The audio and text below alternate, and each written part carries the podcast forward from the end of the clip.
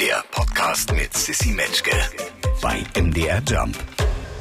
Heute eine weitere Sportlegende zu Gast. Heute mal keine Musiker, keine Schauspieler, keine Comedians, sondern heute geht's ähm, um Sport im weitesten Sinne. Geboren im Erzgebirge in Sachsen, ähm, vier Schanzentournee-Gewinner, Olympiasieger, äh, Skiflug-Weltmeister, äh, Sportler des Jahres, ARD Skisprung-Experte, ist auch sehr engagiert, hat eine eigene Stiftung. Ich könnte ewig weiter aufzählen, was diesen Mann so ausmacht in der Außenwahrnehmung, aber wir lassen ihn einfach selber zu Wort kommen und hoffen, dass wir ihn auch persönlich ein bisschen kennenlernen. Heute zu Gast bei Friede Friede, Freunde, Eierkuchen. Sven Hannawald, hello. Hi. Schön, dass du da bist. Wie geht's dir? Heute geht's mir blendend. Schönes Wetter, alles gut. Sehr schön. Äh, kurz mal die Hard Facts nochmal für alle. Du kommst ja ursprünglich aus dem Erzgebirge, ich habe es schon gesagt, lebst aber in München schon sehr, sehr lange, richtig? Ja, also ich bin 2008 dann ähm, nach München gekommen und bin seitdem, obwohl ich jetzt nicht so ein Stadtkind damals war, mhm. äh, bin ich doch irgendwie nach München gekommen und mittlerweile, wir sind jetzt zwar ein Stück südlicher durch unsere Kinder, weil dann irgendwo auch von der Schule her, da ist man einfach als Eltern ein bisschen ruhiger, äh, wenn dann irgendwann mal äh, dann auch die Schulwege da sind und so weiter und so fort. Und sind ein Stück südlicher da, aber wir haben noch die Nähe zu München. Und fürs Berufliche bin ich natürlich jetzt mit dem Flughafen München mit den meisten Direktflügen Flügen überall. Bin dann auch im Winter, wenn es dann zu meinen Schanzen wieder geht, Oberstdorf und Garmisch und Innsbruck und Bischofshofen und natürlich auch Planitzer, immer so ein bisschen im Dreh- und Angelpunkt vom, vom äh, Skisprung geschehen, weil es dann doch aus dem Schwarzwald hin und wieder ein bisschen weiter war zum Anreisen. Bevor wir nochmal zu deinen Schanzen kommen, wie du gerade gesagt hast, würde ich gerne noch ein bisschen äh, bei der Heimat bleiben. Woran denkst du denn als allererstes, wenn du ans Erzgebirge denkst? Schöne Winter, schöne Tradition, Schwibbögen, alles so schöne Sachen, die dann einfach es jetzt so nicht mehr gibt. Schon allein Schwibbogen ist für mich schwierig, weil ähm, ja alle modernen Häuser bodentiefe Fenster haben. Das müsste ich ja dann praktisch auf, auf der Hälfte des Fensters irgendwie kleben.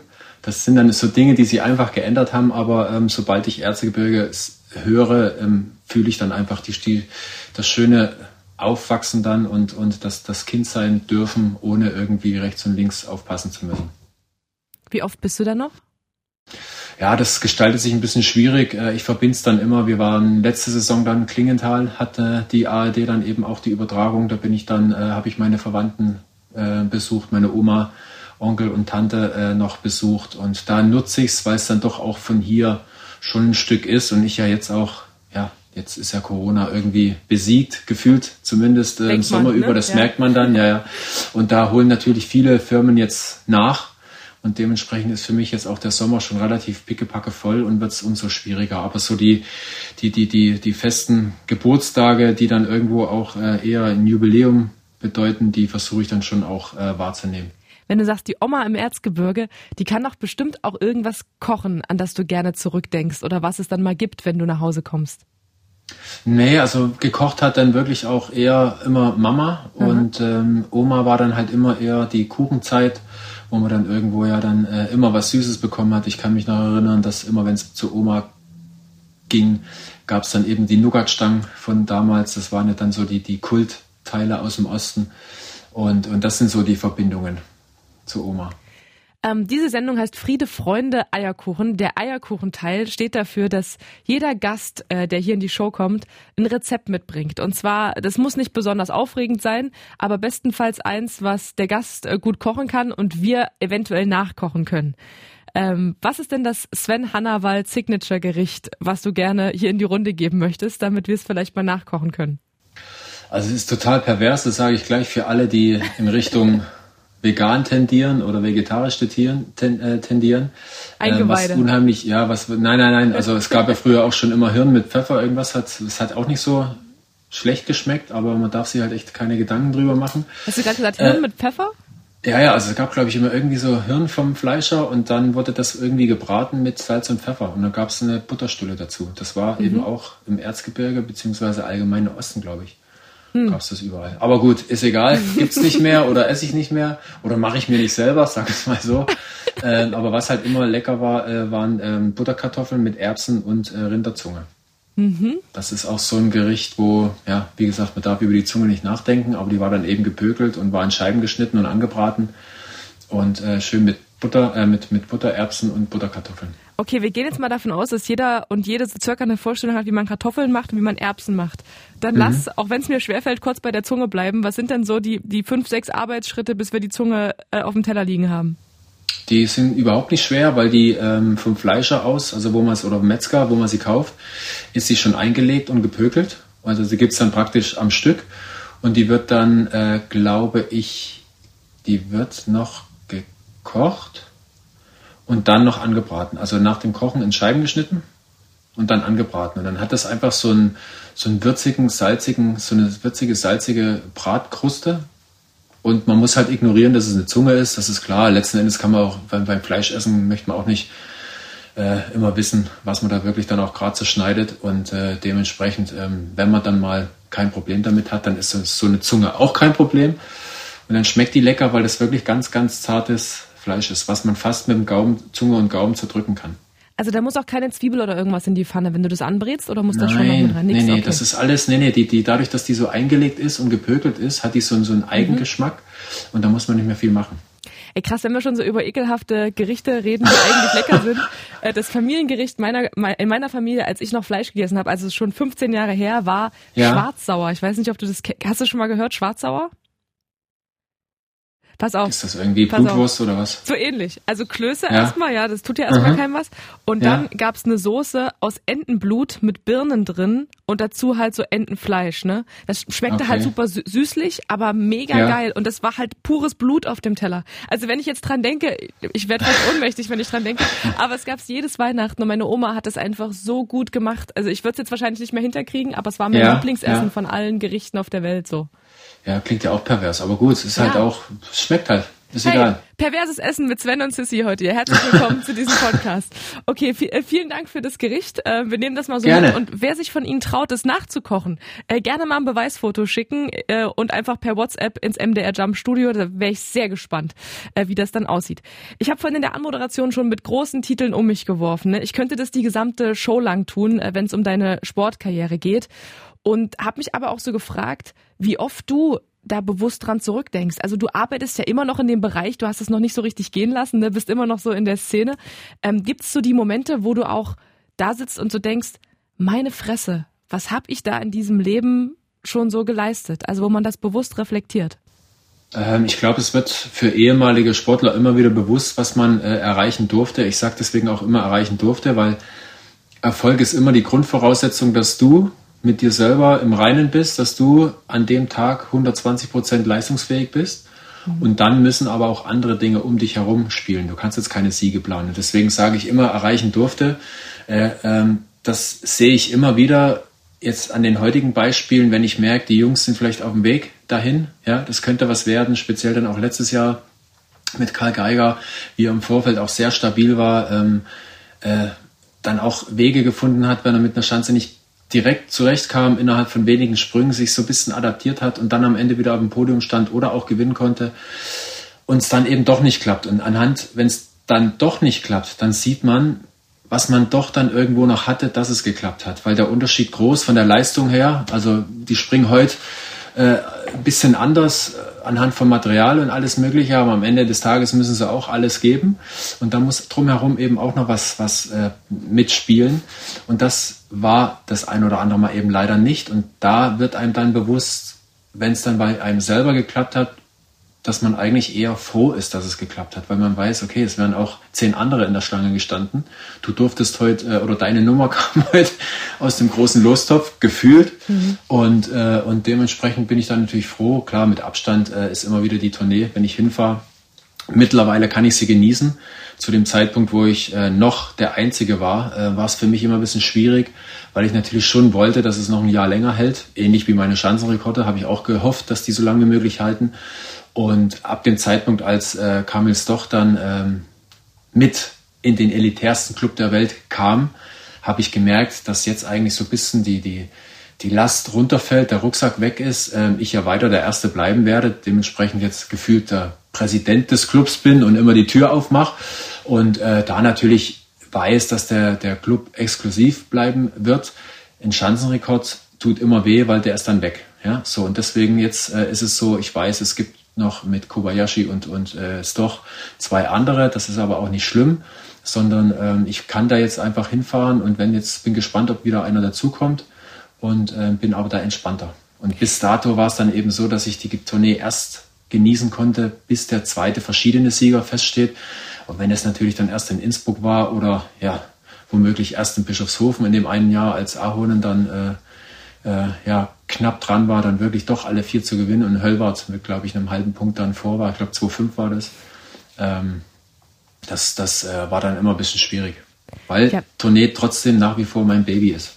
Ich habe dich auch äh, sagen hören, ich habe mir ein paar Interviews angeschaut, natürlich ein bisschen was gelesen im Vorfeld und habe dich äh, sagen hören, äh, wenn du oben auf der Schanze stehst, ne, 90 Prozent musst du leisten und hast du gesagt, ja, und 10 Prozent müssen einfach mitspielen auch. Ne? Das ist auch, glaube ja. ich, so ein bisschen, was du meinst mit, dass du das erleben durftest. Also so ein bisschen demütig sein und wissen, da gehört auch ein bisschen ähm, die richtigen Umstände und vielleicht auch sogar eine Prise Glück dazu. Würdest du das unterschreiben?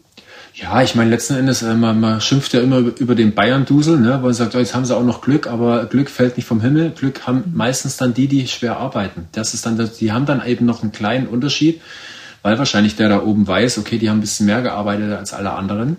Mhm. Dementsprechend geht man dem dann auch mal eine Schippe mit, weil, wie gesagt, wenn Frau Holle, wenn die Pechmarie dann Glück gehabt hätte und äh, trotzdem faul war, das wird ja dann irgendwie nicht zur Geschichte passen und so hast du dann einfach so ein bisschen den, den, ja, das, das Zusammenführen von ein paar Sachen, die dann am Ende bedeuten, ob du gewinnst oder nicht. Oder entscheiden, ob du gewinnst oder nicht. Äh, letztens war Jens Weißflug zu Gast hier in der Show und äh, ich habe den Ach, gefragt, schön. ob er äh, die Schanze jetzt noch so runterkäme. Bevor ich dir seine Antwort sage, äh, möchte ich dir dieselbe Frage stellen, weil ich dich äh, letztens auch darüber habe sprechen hören. Also wenn du jetzt, wenn wir jetzt sagen würden, hier 90 Meter, 100 Meter Wettkampfschanze, was auch immer, realistisch? Also ich glaube, ähm, wenn ich, Jens habe ich nicht gehört, aber ich glaube, dass er gesagt hat, er könnte, aber er macht es nicht mehr, weil es keinen Grund gibt. Er hm? hat gesagt, also zu mir hat er wortwörtlich gesagt, wenn einer mit der Pistole im Rücken hinter mir stehen würde, dann ja. vielleicht, aber er glaubt, also er, er, hat auch sowas gesagt, wie es würde da ums pure Überleben gehen. Also er glaubt nicht, dass das, also er wäre froh, wenn er heile runterkäme, so wenn das überhaupt realistisch wäre. Ja, das ist, ich meine, letzten Endes, das ist der Unterschied zu Tennis spielen oder Fußball spielen. Mhm. Äh, wenn du mal aufgehört hast, dann trittst du halt mal kurz an den Ball ran und guckst, ob du keine Muskelfaseres hast oder nicht. Oder beim Tennis ist ja eh noch entspannter. Aber bei uns ist halt so, Skispringen ist ein Vertrauenssport. Mhm. Und wenn du den gefühlt zweimal die Woche machst, denkst du eigentlich, dass es nicht gefährlich ist, weißt, weil du genau weißt, wo die Grenzen sind. Aber wenn du dann mal einfach verletzungsbedingt ähm, einfach auch mal zwei Wochen nicht mehr springen kannst oder vier Wochen, dann sind schon so ein bisschen die Schmetterlinge im Bauch und, und denkst so, okay, ich weiß zwar, wie es geht, aber irgendwie vertraue ich dem nicht. Und das Vertrauen ist das große Thema, warum die Jungs sich natürlich dann irgendwo gefühlt blind darunter stürzen, weil sie genau wissen, die können, glaube ich, auch die Augen zumachen, äh, weil sie genau wissen, was sie zu tun und zu, zu, zu lassen haben. Die wissen genau die Fluglage, spüren die anhand vom Ski, mhm. wie der drückt und wie nicht. Also die könnten eigentlich Augen zumachen. Natürlich ist es gefährlicher, aber die sind, oder wir sind so tief in dem Thema drin, dass wir wissen, was da ist und, und speziell auch heute. Äh, Wenn es einen triftigen Grund gäbe, dann müsste auch, also ich würde jetzt nicht direkt auf einer Schanze wie Oberstdorf oder Garmisch anfangen. Auch ich müsste dann auf kleineren erst wieder anfangen und dann geht es, glaube ich, relativ schnell, weil du dann so ein bisschen, ah, okay, so, das stimmt, da bin ich ein bisschen alt, älter geworden, muss ich ein bisschen was anderes machen, dass es funktioniert, weil das Gefühl an sich, wie wir in der Luft liegen, das haben wir. Das habe ich auch bis äh, Lebensende definitiv. Aber eben das große Thema Vertrauen, das äh, ist eben nicht mehr da und deswegen lässt es jeder freiwillig. Das hier ist ja, wie ich dir schon erzählt habe, so eine ist ja hier eine Sonntagsshow, ne, in der wir uns gerade befinden. Und äh, Sonntag ist für viele ja auch der Familientag. Mhm. Ähm, du hast auch, ihr habt zwei Kids zu Hause. Wie sieht denn so ein typischer Sonntag bei euch aus? Wer steht denn zuerst auf? Gibt es da bestimmte Abläufe und vielleicht auch ähm, bestimmte Aufgaben an so einem Sonntag? Also Abläufe wären mir lieber oder wären mir echt lieb, ja, dass ich mich auch äh, wie früher auf gewisse Sachen auch mal einstellen könnte. Aber jeder, der Kinder hat, weiß, dass gefühlt jeder Tag anders ist und das natürlich schon auch für mich schon die erste Hürde ist, weil ich auch so ein bisschen ein Gewohnheitstier bin. Also ich bin jetzt nicht derjenige, der hier rumhängt, aber einfach, es fühlt sich schon gut an, wenn ich weiß, was morgen oder übermorgen stattfindet ja, und das dann auch so wird, weil man dann einfach sich drauf, drauf äh, einstellen kann. Oh ja, mit Kindern ist dann irgendwie alles anders. Da gehst du mal spät ins Bett und denkst, jawohl, spät ins Bett gegangen, ähm, heißt länger schlafen. Nee, dann eben früher und äh, das ist alles immer so ein bisschen hin und her. Aber allgemein versuchen wir schon so ein bisschen das allgemeine Wochenende zu, äh, zu, zu leben. Also wir versuchen schon auch, dass wir Freitag schon und bis, bis Freitag einfach die, die großen Einkäufe zum Beispiel schon erledigt haben, dass wir dann mehr Zeit haben, Samstag, Sonntags uns so ein bisschen, je nach Wetter, so ein bisschen einzugrufen, was wir denn machen oder, oder was wir eben nicht machen. Gibt es so Unternehmungen, die Familie Hannawald besonders gerne macht? Gibt es da einen bestimmten einen tollen Spielplatz oder vielleicht einen Sport, der euch alle vier vereint oder irgendwas, wo ihr schon sagt, oh, es wird mal wieder Zeit, dass wir mal wieder das und das machen? Na, es, es gibt schon so, so Erlebnisspielplätze, wo man merkt, dass dass die, die, die Kleinen, also Liv ist noch, die ist gerade so ein bisschen an der Grenze, ist jetzt gerade drei geworden, auch von mhm. der Größe her, wenn wir in so, so Freizeitparks gehen und dann immer die Messlatte ist für die Kinder, die dürfen und nicht, ist sie leider noch drunter. Äh, der Glenn darf schon und dementsprechend ist es für Liv immer ein bisschen bitter noch aktuell, aber jetzt, ich denke mal so in einem halben Jahr äh, hat sie das geregelt, da kann auch sie alles mitfahren.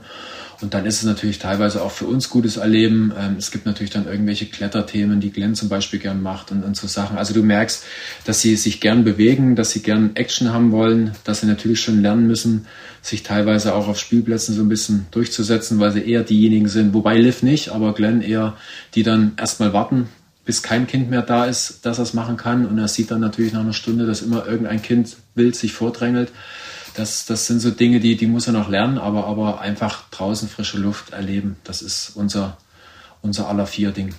Wie stehen die so zu Schnee und zu Schanzen und zum Skifahren? Haben die da schon irgendein Gefühl für? Ja, Mama schreit dann ja auch schon mal, es blöd, kalt, nass, eklig. Ja, das ist, ich sage ja auch immer eher schlechte, schlechte Kleidung. Ja. Und äh, kann mich aber erinnern, dass äh, Glenn schon auch mal Spaß hatte, wo wir ihn dann richtig angezogen haben. Da haben wir auch zu Hause dann, es war glaube ich, diesen Winter habe ich ja nicht einmal den Schneeschieber gebraucht, aber mhm. letzten Winter ähm, war es dann so, dass wir einen riesen Berg hatten, auch eine Höhle gebaut haben und, und mir Glenn dann mitgeholfen hat, er natürlich gerutscht ist und, und so Sachen natürlich dann auch anfängt gern zu tun. Diese Sendung heißt Friede, Freunde, Eierkuchen. Den Eierkuchenteil hast du schon mit Bravour bestanden, mit einem, also wie ich finde, relativ gewöhnungsbedürftigen Rezept, aber ey, ich hab's noch nicht ausprobiert. So gut ja ähm, auf Beiderseitigkeit. Also dein Rezept war jetzt auch nicht unbedingt das Absolut. Grandioseste. Absolut. Ja. Ähm, Friede, der, das, erste, das erste Wort der Show. Mhm. Ähm, haben wir auf dieser Welt irgendwie nie. Jetzt aber äh, ist dieses ganze Schlimme, das ganze Schreckliche, der ganze Krieg noch viel näher an uns dran, als wir das uns wahrscheinlich äh, in unseren ekelhaftesten Albträumen vorgestellt hätten. Mittlerweile ist es aber auch so, dass wir jetzt schon so lange, korrigier mich gern, wenn du es anders siehst, in so einer Situation leben, dass man sich schon fast dran gewöhnt hat. Und das ist so ein Zustand, wo ich so Angst vor hatte, weil ich dachte, das darf nicht passieren. So, weißt du, die ersten mhm. Tage und Wochen waren auch so Aufschrei, Aufschrei. Überall ähm, waren Leute engagiert und man hat über diese Welle der Solidarität geredet. Mittlerweile ist die Situation schon so fast im Alltag angekommen. Wie empfindest du das? Ja, ich finde es natürlich genauso, dass, dass äh, ich natürlich äh, am Anfang des Krieges gefühlt jeden Tag äh, die Nachrichten äh, aufgenommen habe und äh, ich jetzt schon merke, dass ich mal dazu sepp oder dann eben auch nicht, weil ich schon auch merke, dass äh, Putin leider den Anschein erweckt, dass er seinen Stiefel durchziehen wird. Ich hoffe, dass es baldigst eine Lösung gibt. Ich sehe keine Lösung. Äh, dementsprechend wird sich das noch länger hinziehen. Ich hoffe einfach, dass alles drumherum Mittel und Wege findet, unser Leben dann irgendwie so zu stabilisieren, dass wir vielleicht auch wieder das Gefühl haben, ähm, ja, wir haben eine Basis. Aber aktuell ist es so, du weißt nicht, was morgen passiert. Du weißt nicht, äh, ob er dann doch wieder eine neue sinnlose Idee hat da drüben und, mhm. und dementsprechend ist es so ein Abwarten. Eigentlich auch nicht so frei sein können, mhm. ne? irgendwie so wie, wie, auf so einem Parkplatz mhm. und du willst eigentlich losfahren, traust dich aber nicht und wir können jetzt nicht sagen, dass es uns schlecht geht. Klar, wir jammern jetzt wieder, dass es alles teurer wird. Hm. Aber vielleicht ist es ja jetzt, geht es ja auf ein Niveau, was vielleicht die normalen Preise sind, ne? Ja, ich glaube, die Preise, die ja Preise sind hoffentlich unser, unser größtes Problem dann. Ne? Also, ja, eben man, genau. Das sind so Sachen, ähm, ich hoffe, dass es bald rum ist, äh, aber, aber versuche natürlich dann, äh, ja, für mich oder für uns einen Weg zu finden, einfach damit zu leben, ohne dass ich jetzt jeden Morgen so, so, so eine Art beklemmendes Gefühl habe. Ich finde, das ist so ein Thema, was auch relativ gut aufzeigt, wie wir Menschen funktionieren. Also, dass wir ganz bewusst unseren Fokus auf eine bestimmte Sache richten können, aber den Fokus auch wieder wegnehmen können und weitermachen können. Also dieses Ausblenden ähm, funktioniert, also oder muss teilweise funktionieren, weil wir sonst ja selber überhaupt nicht mehr gut durch den Tag kämen. Ne? Ich finde, ja. das, das zeigt das irgendwie ganz, äh, ganz gut. Ähm, der, der mittlere Teil des Sendungstitels heißt Freunde. Friede, Freunde, Eierkuchen. Was ist denn dir wichtig in Freundschaften? Freundschaften sind natürlich innige Beziehungen, äh, speziell was, was jetzt mal auch so Menschen wie meine Person angeht, wo man sich dann auch mal wirklich öffnen kann, wo man weiß, ähm, Da tritt jetzt nichts, was man sagt, irgendwo an die Öffentlichkeit. Und man hat ja dann auch vielleicht mal so ein bisschen seine Sorgen, seine Bedürfnisse. Und die muss ich jetzt nicht unbedingt gefühlt mit der Bildzeitung teilen oder mit anderen Blättern oder mit, mit anderen Leuten, sondern das ist dann irgendwo auch so ein bisschen die, die, der Schutz drumherum, das Auffangen. Und das fängt natürlich jetzt bei Familie an, äh, die ich jetzt Gott sei Dank habe, äh, mit Kindern, ich das Leben habe, was ich mir ja dann irgendwo auch damals gewünscht habe, was ich, was ich nie hätte leben können, wenn ich ak noch aktiv gewesen wäre. Deswegen wahrscheinlich auch äh, das Ignorieren von irgendwelchen Heiratsanträgen und sonstigen Dingen, die auf uns zukamen damals in der Hochzeit und dann wirklich die Zeit sich nehmen, das Richtige zu finden, um das dann auch leben zu können. Und Freunde, Kumpels ist natürlich dann eben auch genauso das Wichtige. Die einen oder anderen haben vielleicht keine Beziehung oder keine Familie. Es gibt ja auch Einzel- oder Single-Leben, ähm, wo dann einfach die Freunde da sind, da auch mal gewisse Dinge ähm, zu besprechen oder aufzunehmen und zu unterstützen. Ich habe ähm, im Vorfeld auf dieses Interview mich natürlich darauf gefreut, mit dir nochmal auf deine sportlichen Erfolge zurückzugucken. Du bist ja so mega umtriebig. Also von äh, Büchern über äh, Unternehmensberatung bis hin zum Motorsport könnten wir jetzt noch tausend verschiedene Sachen besprechen. Aber ähm, ich würde gerne noch einen Teil ansprechen, der eigentlich überhaupt nicht zum Sendungstitel passt, den ich aber so super wichtig finde, weil er in unserer Zeit eigentlich sehr aktuell ist und jeder immer äh, nach Transparenz schreit, aber es irgendwie, dass unser System und die Strukturen, in denen wir leben, gar nicht dafür gemacht gemacht sind, dass man transparent damit umgeht. Und zwar ist es das Thema mentale Gesundheit.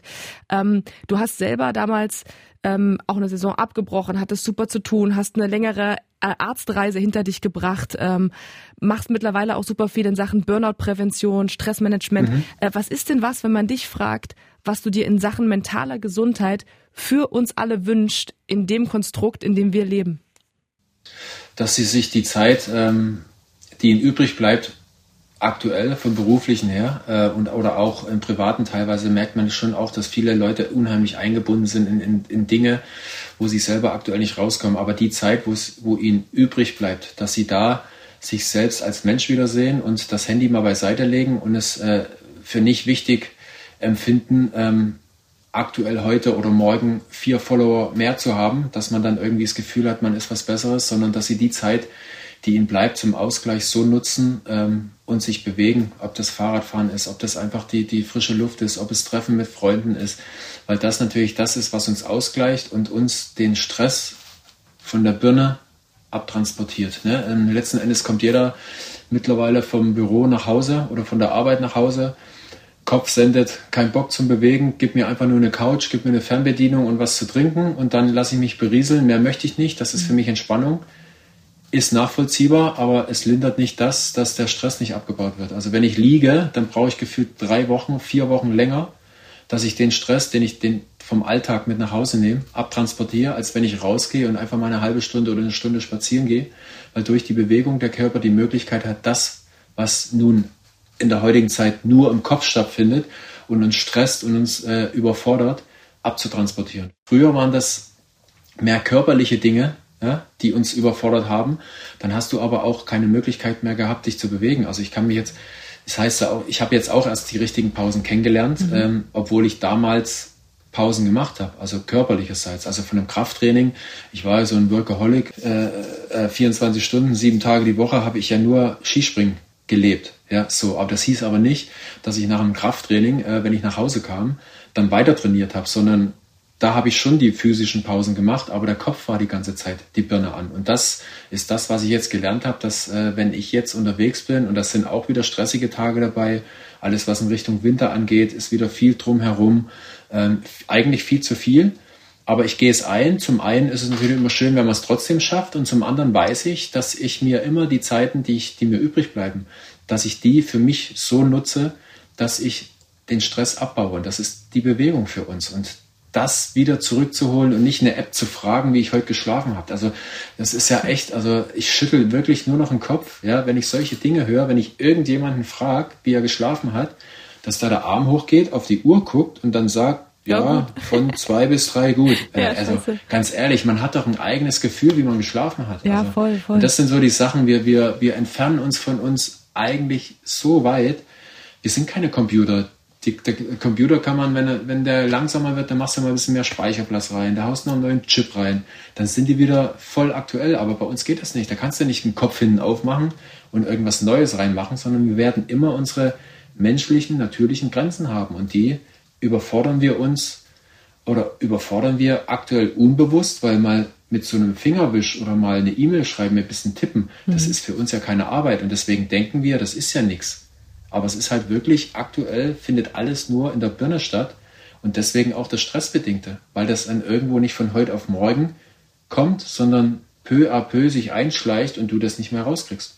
Ich habe jetzt so viele weitere Fragen, die darauf aufbauen, aber mir hat gerade der Computer gesagt, dass dieses Meeting hier in zehn Minuten abläuft, deswegen muss ich mich jetzt hier mega beeilen, um mit dir hier durchzukommen. Ähm, Sonntag. Ich sag Sonntagssport. Was sagst du? Auch. Let's gucken. ich bewege mich unter der Woche, also ich versuche unter der Woche meine, meine Einheiten zu machen. Und äh, Sonntag oder beziehungsweise allgemein Wochenende äh, ist immer dann wenn Sport, dann gucken. Wie sieht's aus mit Fahrradfahren? Bist du ein Fahrradfahrer? Bist du keiner? Und wenn ja, wo bist du gerne unterwegs mit dem Rad? Ja, ich habe ähm, jetzt Gott sei Dank auch, was die Gesundheitsthemen angeht, meinen mein Partner an der Seite mit Shimano. Also es sind jetzt keine eigenen Ra äh, Fahrräder, sondern das sind die, Anteil die, die Anbauteile. Und äh, ich habe jetzt das E-Bike-Fahren für mich entdeckt, äh, genieße jeden, jede Fahrt, die ich jetzt anstatt Auto mit dem, mit dem Fahrrad mache. Und ähm, längere Ausfahrten habe ich jetzt so noch nicht hinbekommen, der Familie wegen, weil ich natürlich viel unterwegs bin. Und wenn ich jetzt sage, ich gehe nochmal drei Stunden Fahrrad fahren, das, das mache ich aktuell nicht. Auch Fußball habe ich ja ein bisschen zurückgestuft, bis dann unsere Kleinen so groß sind, dass ich es dann wieder machen kann. Aber wie gesagt, ich, ich genieße jede Ausfahrt mit dem Rad, weil es einfach toll ist und mit dem E-Bike, also mit, dem, mit der Unterstützung ist es echt cool. Welches würdest du sagen, ist die allerschlimmste Hausarbeit? Ja, so Staubwischen, das finde ich eklig. Also ich bin schon die ganze Zeit am überlegen, ob ich nicht irgendwie eine geniale Erfindung äh, äh, sichte, äh, weil es ja da dann schon anfängt, wenn ich das Fenster aufmache, kommt der Rotz ja schon rein. Also, ne, und so. Und das ist halt immer so ein Punkt, wenn es, also anstatt der App, die ich fragen kann, wie ich geschlafen habe, warum gibt es in der heutigen Zeit nichts, ähm, wo man dann irgendwie von Anfang an irgendwo den Staub draußen hält. Kapiere ich nicht. Das wäre doch mega, Frage. oder? Ey, wenn du es wenn du's hast, sag Bescheid, ne? Ruf, ja, ruf an, okay. würde ja, mich okay. auch für interessieren. Ich, ich äh, werde mich erinnern. Wann hast du zuletzt Glückstränen geweint? Glückstränen. Wann habe ich Glückstränen geweint? Ach, das ist jetzt auch, auch schon wieder länger her. Äh, war ja bei der, bei der Sendung Ewige Helden mit dabei. Mhm. Und ähm, da gibt es dann für jeden der mit dabei ist, ähm, ja immer so, eine, so, ein, so ein Moment, wo man dann die eigene, das eigene Leben so ein bisschen Revue passiert und den anderen so ein bisschen berichtet. Und als dann natürlich das, das Thema mit Familie, mit Melissa, mit Glenn und Liv kam, ähm, kam da eben die Tränen raus, weil das genau das ist, wo man sich ja dann irgendwo als Aktiver oder speziell ich mich danach gesehnt hat, dass das, das eigene drumherum zu haben und, und das, da habe ich das letzte Mal dann geweint. Hast du ein Guilty Pleasure, Sven? Hast du irgendwas, äh, auf das du stehst, wo man jetzt vielleicht nicht so gerne drüber redet? Was ist ein Guilty Pleasure? Naja, zum Beispiel, ich gucke zum Beispiel GZSZ gerne. Und alle sagen immer, oh, wie kannst du das gucken? Und ich sage dann, ja, tut mir leid, ist vielleicht dumm, aber ich gucke das halt super gerne. Also irgendwas, wo man nicht so stolz drauf ist, aber was einem Freude macht. Ja, ich, ich liebe es natürlich schon, Fußballspiele zu verfolgen. Ähm, speziell aktuell natürlich auch äh, Liverpool mit Jürgen Klopp. Das, das macht einfach Spaß. Äh, Bundesliga natürlich mit Freiburg auch. Hat ein bisschen ja, ja, Höhen und Tiefen damit, aber das ist, der Verein macht einfach unheimlich Spaß äh, zu verfolgen und das sind so die Leidenschaften. Ansonsten, auch der Kinder wegen, ist, bin ich jetzt ein bisschen weiter weg vom Fernsehen. Voll okay. Hast du schon mal deinen Namen benutzt, um dir Vorteile zu erschleichen, habe ich mich gefragt. Äh, du musst ja ehrlich sein. Ja, ja, schon, schon klar, ja klar. Ja, ja. Also zu der Zeit, wo ich am Abend noch weggegangen bin, ist klar, dass man natürlich das dann schon nutzt, äh, irgendwo da ähm, ja, irgendwo dann doch eher so an, der, an, der, der, Tür vom Club oder was? An der langen Schlange vorbeigehen ah, zu können, ja. weil dann von schon der ganz große Gorilla wartet und sagt, ah, kommen Sie mal rein mit deinen Kunden, mit Ihren Freunden. Ja. Und äh, dieses Jahr jetzt, dadurch, dass die Wiesen das erste Mal natürlich dann auch wieder ist und äh, stattfindet, ähm, habe ich auch da meinen mein Kontakt genutzt. Sehr schön.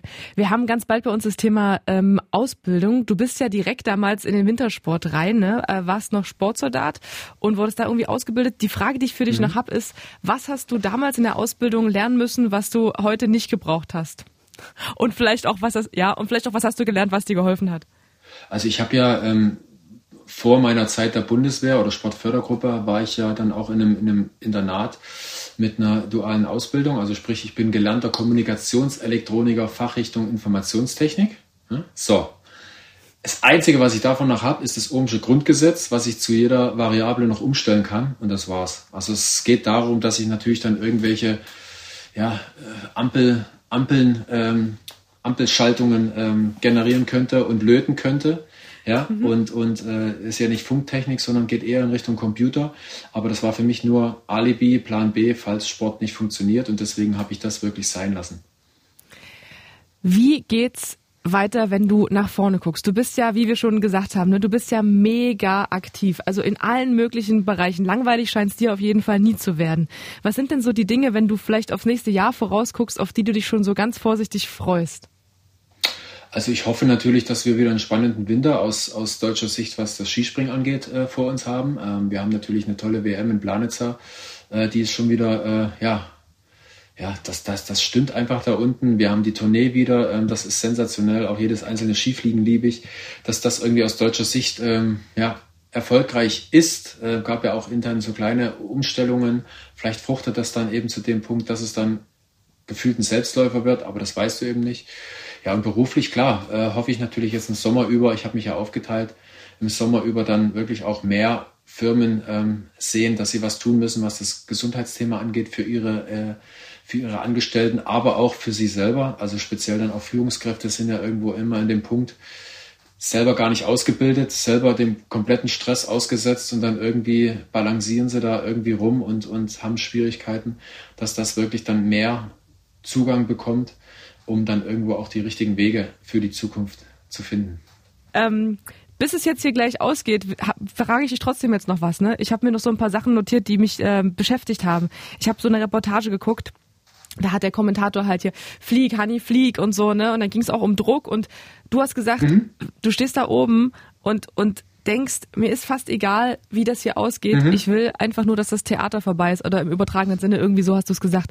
Und ich habe mich so gefragt, ist das der Druck, das kenne ich auch von mir, den man sich selber macht, weil man mhm. für was gearbeitet hat, weil, weil man abliefern will in der Sekunde? Oder ist es der Druck, der von außen kommt? Vielleicht auch gepaart mit all dem, dass einen alle angucken und alle beobachten, was man da jetzt macht. Was genau ist das für ein Druck gewesen, den du damals gespürt hast? Ähm, das war das, äh, die letzten beiden Sprünge in Bischofshofen, damals bei der Tournee. Und das war so ein Punkt, wo ich gemerkt habe, äh, es sind ja eigentlich nur vier Stationen. Ich mache an allen vier Stationen eigentlich immer das, was ich das Jahr über auf jeder Weltcup-Schanze auch mache, nämlich so gut wie möglich springen. Was aber eben nicht, was du aber eben nicht trainieren kannst, ist, dass äh, ab dem Zeitpunkt, wenn du in Oberstdorf gewonnen hast, natürlich die ganze Meute, die sich so ein bisschen verteilt. Mhm. Ja? Ähm, die norwegischen Fernsehen auf die Norweger, die Deutschen auf die Deutschen. Also verteilt sich alles so ein bisschen. Und spätestens ab Innsbruck, wenn du dann immer noch derjenige bist, der, der die alle drei äh, gewonnen hat und nur noch Bischofshofen ähm, ähm, gewinnen muss, sind alle gefühlt, der irgendwie eine Akkreditierung für eine Kamera hat, ja, läuft dir hinterher. Und das war das, was mich natürlich wirklich fast schon als unerträglich empfinden lassen hat, weil ich ja eigentlich, in Anführungszeichen, ich habe ja damals immer gesagt, ich mache mein Zeug. Mhm einfach nur mein Zeug machen wollte. Heißt, ich wollte mich einfach nur vorbereiten, ich wollte einfach nur für mich den Tag genießen, ich wollte einfach am weitesten springen. Das waren alles so ein paar Sachen, die ich einfach erleben wollte, aber es ist natürlich schwierig, wenn du hinten dran immer das Hecheln der Fotografen hörst, so und oder, oder der Kamera. Und das hat mich dann wirklich so so erdrückt, dass ich äh, gefühlt natürlich dann irgendwo ja auch selber äh, gesehen habe, dass ich dann doch der Erste sein kann, der es eventuell erreicht. Und nach Innsbruck, nach meinem super Wettkampf mit gefühlt 25 Punkten Vorsprung, konnte ich auch nicht sagen, nee, nee, wird schon, wird schon ein anderer noch gewinnen. Und das waren so die, die paar Punkte, da war ich eigentlich eher froh. Mir war es auch wurscht, weil bis dahin habe ich meine Tournee eh schon gehabt. Ich hätte auch zweimal stürzen können in Bischofshofen. Das hätte trotzdem noch gereicht von den Punkten. Und deswegen war es mir oben speziell beim letzten, äh, nach dem letzten, vor dem letzten Sprung auch wurscht, ob das jetzt funktioniert oder nicht mit dem vierten Sieg. Hauptsache das ganze Theater ist rum.